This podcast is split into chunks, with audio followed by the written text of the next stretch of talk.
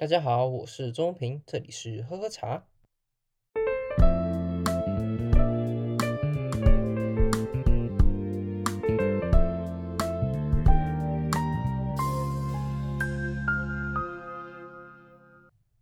这个礼拜基本上我也没遇到什么 新鲜的事情，其实还蛮无聊的。虽然世界上大小发生很多事情，像是 NASA 终于登陆火星啦，然后缅甸的暴动持续白热化等等等的事情，但是我自己身边目前没什么大事。这个礼拜啊，不过有一个小事的确是正在发生，就是呃，身为我们在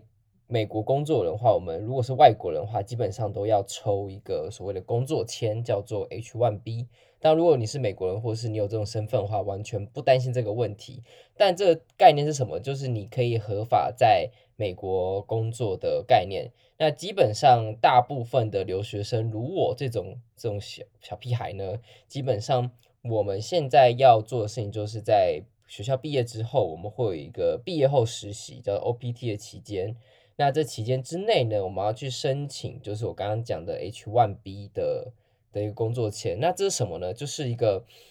你有机会可以透过抽签的方式，然后抽中的话，你就可以留在美国继续工作。那以台湾人的身份的话，好像几率好像是两到三成吧，我没记错的话。所以它其实是分国家的。那通常很难的话，当然就是中国啊、印度等等这种人口一堆的那种几率来讲，就会比较低一些。所以这种东西它的公约是什么？就是如果你抽中了，那你下一个阶段，大部分人啦，如果你想要成为美国人的话，大部分在抽完 H1B 之后呢，他们要做的事情就是去申请绿卡。那绿卡之后呢，他就可以成为美国公民。所以绿卡跟公民其实不同概念哦。我来这边的时候，我才知道原来 它是一个不同的身份位阶。公民就真的成为美国人了，但绿卡还不是，但是接近是啊，大概这种概念。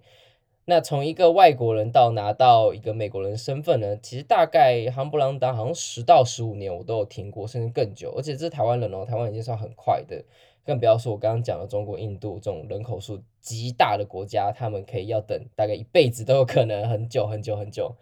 所以大概是目前这个状况啊。那成为想要成为美国人的话，或是想要在这边留下来工作的话，基本上大家的见面，除了就是你假扮为这种问话之外，大部分都在问说：“哎，你最近的那个 visa 的状况怎么样？”每天都在聊这个，每次都聊这个，因为每次都很烦恼，就是说啊，到底该怎么办？就是毕竟是外国人嘛，外国人本来就是你必须要想办法，那争取自己的权利。就大概像这样子吧，这个算是最近的事情吧，但是也要开始抽签而已啊，所以不是什么有值得笑分享的事情，就是一个唉很无趣的小东西。好，我这次要讲就是说，因为我之前有很多人跟我聊说，就是嗯，好，我想要去买茶了，但其实我不知道买茶的那个公定价或是那价格概念，所以我就想说，诶，那我就直接来开一个来好好来讲清楚说。买茶的公定价大概是多少？当然这不是准确，但是大概是个多少，让大家抓个准，有个数字的观念。那还有就是我该怎么去茶馆或者是茶庄里面买茶，我该怎么去谈那价格啊，或者去应对这样子。所以在这个之前呢，我要先讲一下有一个中心概念，就是好茶价格一定高，但价格高的不一定是好茶。是不是听起来有那种干话的味道出现呢？但真的是这样子，就是你很难去用一个很棒的解释来形容这样的状态，但是它就是现实状况是这样子。当然，你也可以把这名词换一下，都突然觉得什么都可以谈得成了。就像是你把茶换成股票啊，像是什么好股票啊，价格一定高，但价格高不一定好股票，或是包包啊或车啊等等等的事情。你只要换一个东西，好像这句话都可以成立。太好了，如果你有这样的概念呢，代表说。你对于这个后资本主义的世界已经有很深刻的理解了，所以基本上很多事情都是这样子的，你真的得自己去试。所以你在跟别人在聊茶的时候，不要被那个数字给框架之住，因为大部分人在跟你说这茶有多好喝的时候，他一定会跟你讲说这一斤多少钱。那他想要表达意思就是说这个东西这么贵，所以代表它一定好。那这个的逻辑关系我。不是很理解，但是很多人是会这样子来理解的。所以，当然你听到别人说哇，这一斤要几万块的时候，你也只能说好喝啊，还不然怎么办？但是这不是一个正确的观念啊。想说，如果你真的想要认真来买茶的话，不要被这个框架给绑住了。所以我有分几个段落，几个重点来分享。我第一个想要讲的就是在指说，我们这些散户呢去买茶的时候，不要当奥客。哦，这个东西很重要，真的不要当奥客，因为很多就是我跟茶板聊天，然后他们聊天，他们很常遇到这种很讨人厌的客人，就是买斤两数都很少，可能买二两、买四两，或者是买半斤之类的，然后拽个二五八万，那又跟你聊一堆，然后挑东挑西的，就最后就买个八两，然后半斤之类的就走了。好，先跟你讲一下概念。在茶的我们会这样分，就是一斤总共有十六两，就半斤八两嘛，所以其实这样蛮好进的。一斤十六两，那在台湾一两是三十七点五公克。那这代表什么呢？代表说一斤等于六百公克，所以大概就是你一台斤呢就会有六百公克。那在中国呢是一斤五百公克，所以才会分台斤跟斤，所以一台斤呢是六百公克这样子。那基本上我们在买茶呢，一般人买大概二两四两买给自己就了不起了。那多一点就是一斤吧，就差不多了，你可以喝好久好久好久了。所以基本上那个量是不多的，但是很多人都会觉得说他们很懂茶。然后他想要展现出他的功夫，想要让大家证明，虽然只有老板一个人在前面，但是都想要证明说他很懂茶，所以就好像茶圣在世，滔滔不绝，东挑西拣，然后莫名其妙，大家都 这样子的概念，反正就是一直会一直跟你砍价，就很讨厌这种人，真的很讨厌。那老板其实基本上 always 都会很烦啦，因为尤其很常听到这些客人就是说什么啊，我跟那个谁谁谁一斤才卖给我多少一千八而已啊，你卖我两千，这什么意思？然后老板很常听到这种话，就觉得你就是来跟我砍价的嘛，或是你跟我来抬杠的。但是其实刚刚那句话就是有实在太多吐槽的点了，就是我们来揣测一下老板的想法哈。老板听到这句话的时候呢，他一定会想说啊啊，你是几两重？你才跟我买几两重啊？你跟我讲这些，每一个人在买的东西的时候，如果你的量不够，那人自价的方式就不一样。你跟我买个二两四两，然后你要一个十斤的价格。合理吗？这不合理啊！所以这是第一个老板可能会想到了。好，就算不是这样的想法呢，老板也会想说啊，每一间茶行的那种制作成本就不一样，那个出炉嘛不讲，所以你在喝你的不同的茶老板的时候，你很难去做一个同类型的比较，更不要说什么，如果你喜欢用那种茶叶的茶叶比赛的冠军、季军或二花等等的的这些排行来做比较的话，就更荒谬，就是。台湾的茶叶比赛基本上已经到比较泛滥的地步了。那这个故事很长，我也不想要这边讲，因为它会讲太多太多东西，又是一个 a whole new world 的概念。所以这里我们先不讲茶叶比赛的疾病，但是它的确有一定的问题在。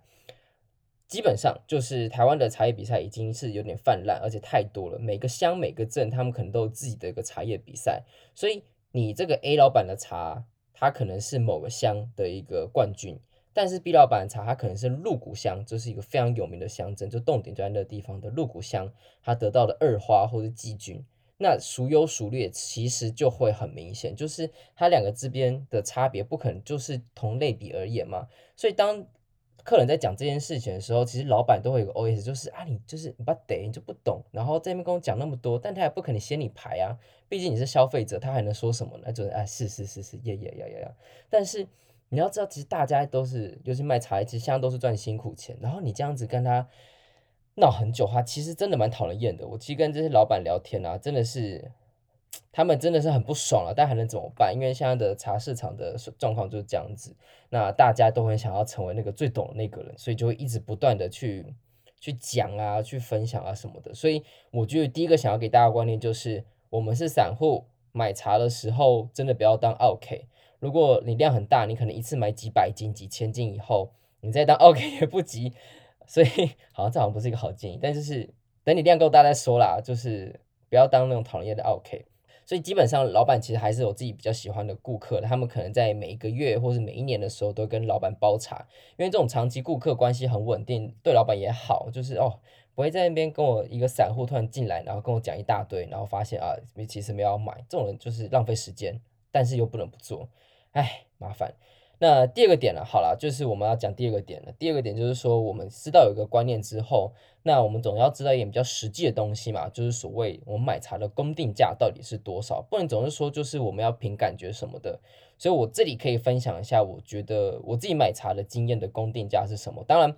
这是一个非常非常粗略的公定价，而且是我个人的经验。你不要说 以后去买茶都用以这个为依归，然后跟老板讲说，哎，那个谁谁谁说多少到多少啊？你怎么卖这个价格？然后把这个证明给他看，我就哦天呐，你不要害死我！刚才我这就是一个个人经验分享，我觉得你可以知道有个概念之后，你就不要说像是一个只小绵羊，然后进去什么都不懂，被人家宰割。但是你也不要把这个当做是一个神主牌一样，就当做依归。OK，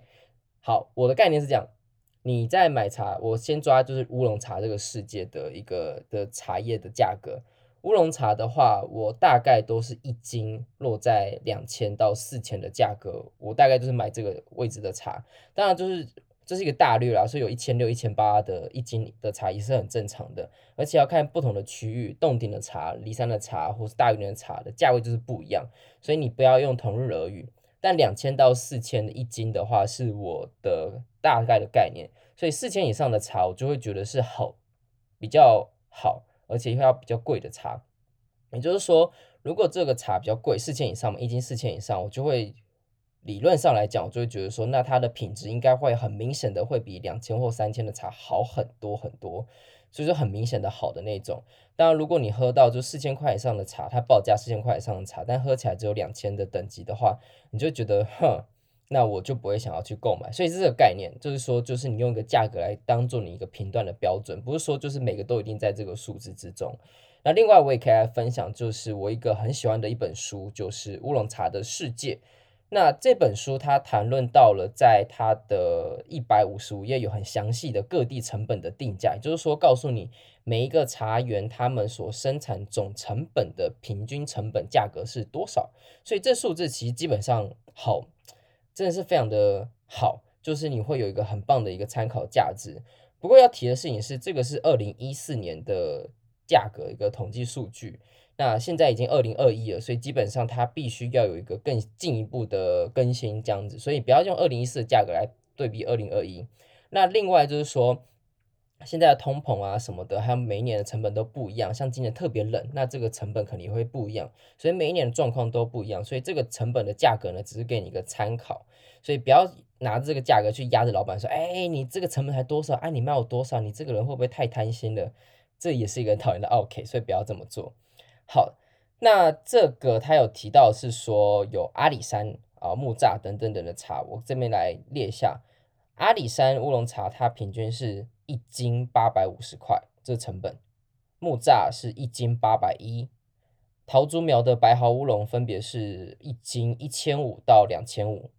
那梨山乌龙茶大概是一千二，那普洱。红茶、绿茶等等，这里就有点难讨论，因为红茶基本上价格比较低一点，所以一斤啊，大概可能都都不一定会有一千块以上，我不太确定，但是大概价格会这样。那绿茶很难讲，因为绿茶有好贵的，我在平流遇到一斤就 好几千，甚至就是几万都在飞，所以绿茶我也不好说。那普洱又更难说，因为普洱它是一个很早以前就有很多人已经买一。捆一捆的普洱茶放在家里，所以他们那时候成本是极低的，你无法想象的低。但是现在价格已经高那个程度，你不可能再用以前那个价格去买了。所以这个价格的话，普洱红茶、绿茶就有点去难做参考依据。那另外我还要再强调的事情是，这个是平均成本，不要把它看得太重，就有点像是男生跟女生之间的平均只有一个睾丸之类的概念。所以你不要。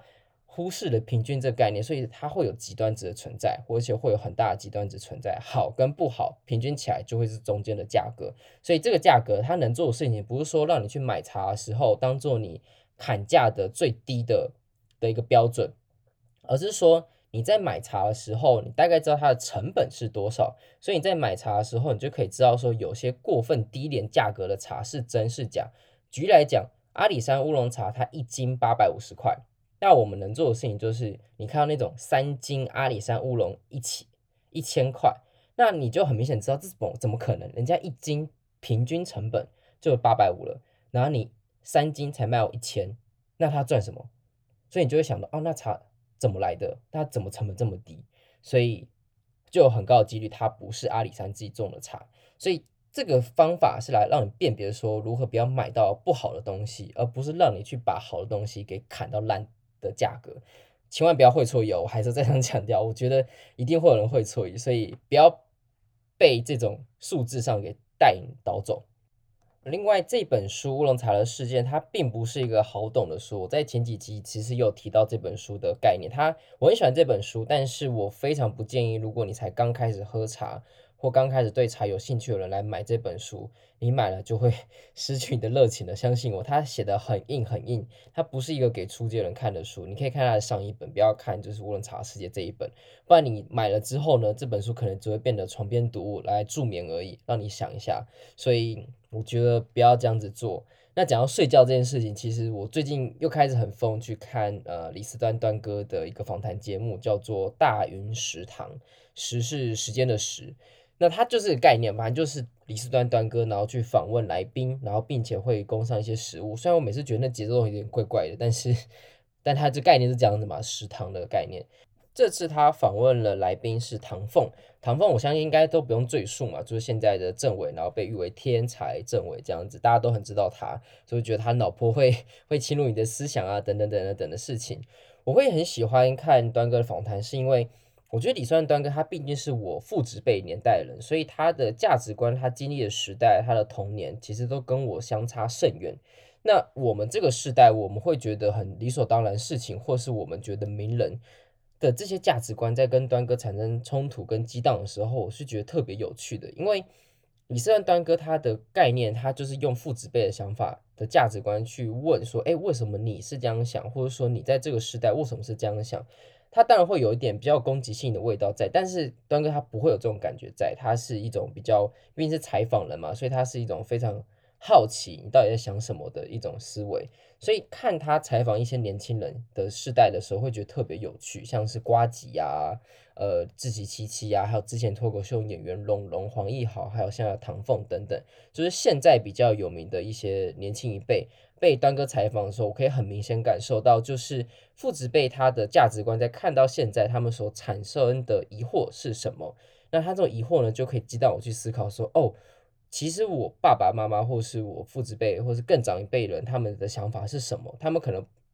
没有跟我讲过，他们可能不知道怎么表达。但是我可以透过端哥角度，可以知道说，哦，原来这是他们的想法，原来问题症结在这。那我们该如何异中求同？所以对我来讲，我觉得节目好看就在这。那唐凤他在里面，我觉得他访很辛苦啊，端哥访超级辛苦。反正里面讲一个很很有趣的概念，就讲睡眠这件事情。睡眠在讲说，他其实很常在就是睡觉之前会快速浏览过隔天要开会的报告啊，或是各个他想要去学习的东西，并且就是很快速的翻阅过之后呢，然后不不做任何判断，然后就去睡觉。我觉得这个很有趣，因为就是他说透过在睡觉的时候呢，大脑会自动去整理这些的概念，然后并且会有一个很好的一个依归之后，隔天起来会有更有整理性的方式去了解这个东西，所以。他有点像是在征收他睡眠的时间，让他在睡觉的时候都可以继续工作，可以继续去想事情的一样。这个以前说实在，我们应该都有概念，就是我们我那个年代啊，就很流行什么什么高手的书，什么考试高手，呃，时间高手，不是时间管理大师，反正 就是那一类的书。所以他们也有讲到，就是说睡觉重要，就是如果睡觉透过睡觉来帮你背单字啊，睡觉来帮你背就是国文课啊，等等等的东西。当然以前会觉得这是个 bullshit，就跟我骗人嘛，讲什么睡觉还能思考，你在讲什么东西？但当呃他来讲这件事情，然后再去做一些研究之后，发现哎，这东西真的还蛮有趣的，真的可以透过睡觉的方式来让自己的脑袋更清晰。就先不要说脑袋到底能不能帮你记忆好了，因为我自己现在的尝试，我目前还没有成效，真的没有成效，我不好说。但是的确，睡眠充足会让脑袋真的会很清晰，可以让思考事情方面，我觉得会帮助超级大。觉得熬夜跟喝酒在睡觉其实不太好，所以我还是很常这么做。好，我只刚刚想要睡觉这件事情，我觉得很有趣，我想一定要分享给大家。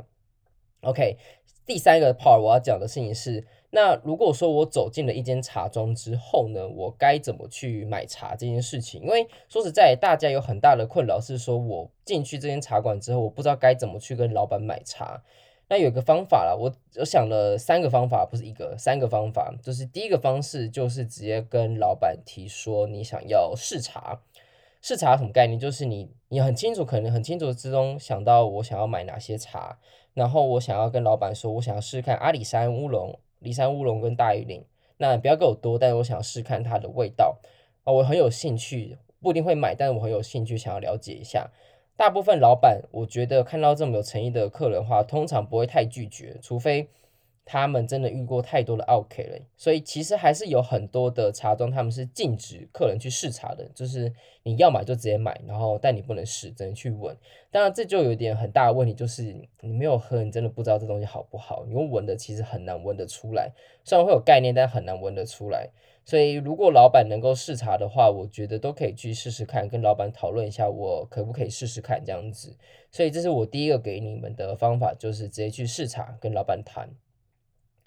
第二个呢，就是可以团购合买的概念，就是说你可以找个三五好友，那你们可能去一间茶庄，那每个人就是买小包小包一两二两或是一包两包那种，那大家一起来分那个钱，那大家就会十个人，假设说三五个人啦，不要说十个人，三五个人的话，那合起来可能就会有十几种或二十几种的茶，那你们就可以一起来试这支茶，那每个人喝完之后都会有一些想法。二十几种之中挑出一两种你喜欢的，我相信是一定找得到的。所以这也是一个很好的方法，说你可以团购啊，然后跟大家一起去买茶这样子的状况。当然不会每个人都有这样子的一个茶伙伴，像至少我在 学茶的时候，我就没这种同年纪的朋友啊。所以在这种状况之下呢，第二个方法看起来好像很实际，但是又听起来又很不实际，所以这要看人看你的缘分了。至少我没有了，唉。好，还有，所以就会有第三个方法。第三个我建议的方式就是去直接去茶馆。那很多茶馆他们都会，老板有自己选的茶，那你可以去尝试喝他选的茶，喝起来感觉是什么？他通常在茶馆喝到味道，当然都会很不错啦，因为茶馆都会很细心的帮你去调配它的量，然后水温啊，还有该怎么泡的方式。那另外老板自己挑的茶，代表他的品味嘛，所以他通常敢开店的话，基本上都不会太差了。所以你在里面的话，当然可以喝到一些你喜欢的茶，那你就可以大概知道说你的方向想要买哪一方面的茶为依归。当然你很难去问到说老板是从哪里进的茶，因为毕竟这是商业机密。你跟人家讲他从哪里进的茶，那你还会来这间茶馆喝吗？所以基本上你是问不到的。但是茶馆的好处就是你不用讲太多话，但你可以喝到还不错的茶。这对于那种。会不喜欢进茶庄的人来讲是一个方式，因为进茶庄基本上就是跟老板面对面嘛。如果不像我这种厚脸皮的人，然后爱爱讲话的话，其实，在茶庄来讲话其实是有点困难的，尤其是又很怕被强迫推销啊。如果老板很强势怎么办？根本走不开，很可怕。所以这也是一个让大家可以去参考的方式。我个人是这样想啊，因为你也不要想说为什么买茶这么困难，这的确也是一个比较可怜的地方，就是。我们的茶市场上面好像还没有一个很棒的一个市场的机制，可以让一般的消费者可以很容易亲近茶叶这样子的概念。所以不要觉得都是自己不够了解什么的，其实也是应该我们这些卖家，我还不是啊，就是卖家人而言，我们必须要去思考，让这些消费者的摩擦力降低这样子的事情。不过说到底，其实你在喝茶或试茶的时候，你要回归到就是所谓喝茶的快乐这件事情。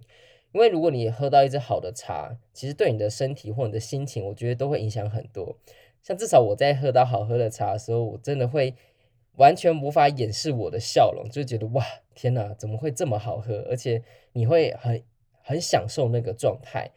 那你会想要做的事情就是你买一包。然后跟你的好朋友分享，就说：“哎，我发现一个很棒的东西，希望你也会喜欢。”所以那是一种喝茶的快乐。不管是喝茶啦，你喝咖啡、喝酒，你喝到一个好东西的时候，最重要的事情是你想要跟大家一起分享，或是自己独享等等的事情。所以那是一种喝茶的快乐。所以你在买茶的时候，虽然前面讲了一些很现实层面的问题，讲什么价格啊，讲该怎么样的 process 这个过程啊什么的。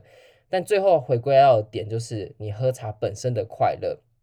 还有一个我很推荐的快乐就是所谓收藏的快乐。有一种收藏癖好，像是基本上只要有在喝茶的，我相信他家里的仓库一定都有一堆他喝不完、一辈子都喝不完的茶，一定是这样子。当然太多当然就变成是一个嗯癖好了，但是基本上大家都一定会有一定的量的收藏品，那点像是你有不同的收藏品，那每个个性不一样。那透过时间转化的时候，它也会变得不一样的样子。所以每一次去茶庄，或者是每一去试一支茶，或是认识到一支茶，我觉得都是一个很有趣的状况。就是你要如何去遇到这支茶，或者喝这支茶，其实都很看你的缘分。那如果你遇到了，你也喜欢，那你买下来了，你买得到，通常你要买得到，买下来了，那就是一个很佛教来讲叫什么因缘具足的概念。所以回归来讲，就是在买茶的过程之中，我觉得你要回归到根本，就是你做这件事情其实快乐的，然后你也会去开心，就是一种搜寻的一种呃快乐感受。那最后我要提的事情是收藏这件事情，我觉得很有趣，就是因为我自己很喜欢去逛博物馆，然后我印象很深刻，就是我去纽约大都会博物馆，那是我大概第一还第二次去纽约吧，我有点忘记。反正那时候去纽约呢，我大概去了五天，那五天之中，我三整天全部花在大都会美美术馆，因为实在太大了，而且里面的藏品很多，你根本就是逛不完。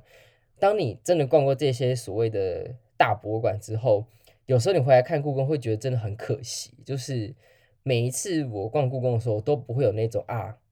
没有意犹未尽的感觉，觉得这好少，或是动线上，或者怎么设计上，我觉得好可惜，好可惜。我真的觉得好好多很棒的东西，觉得没有意犹未尽的感觉。但到大都会博物馆，常常会觉得你逛一整天，会发现哦天呐，我有好多还没看完，而且太多好东西。当然，这也不能这样子类比比较，因为大都会博物馆。或是你说的大英博物馆，或是罗浮宫，他们都有那句话，就是全世界最好的埃及藏品都不在埃及，都在这些博物馆。所以他们有不同的历史倒带因素啊，所以不能直接就全怪故宫这样的概念。我只是觉得刚刚想到，我觉得收藏这种东西，就有点像是去你看博物馆或去享受的过程之中，你去看到这些老东西，看到这些精美的东西的时候，所引发的那种快乐的感受，我觉得是这样子啦。那推荐给大家，我觉得买茶这件事情呢，或者是说价格这件事情，真的是因人而异。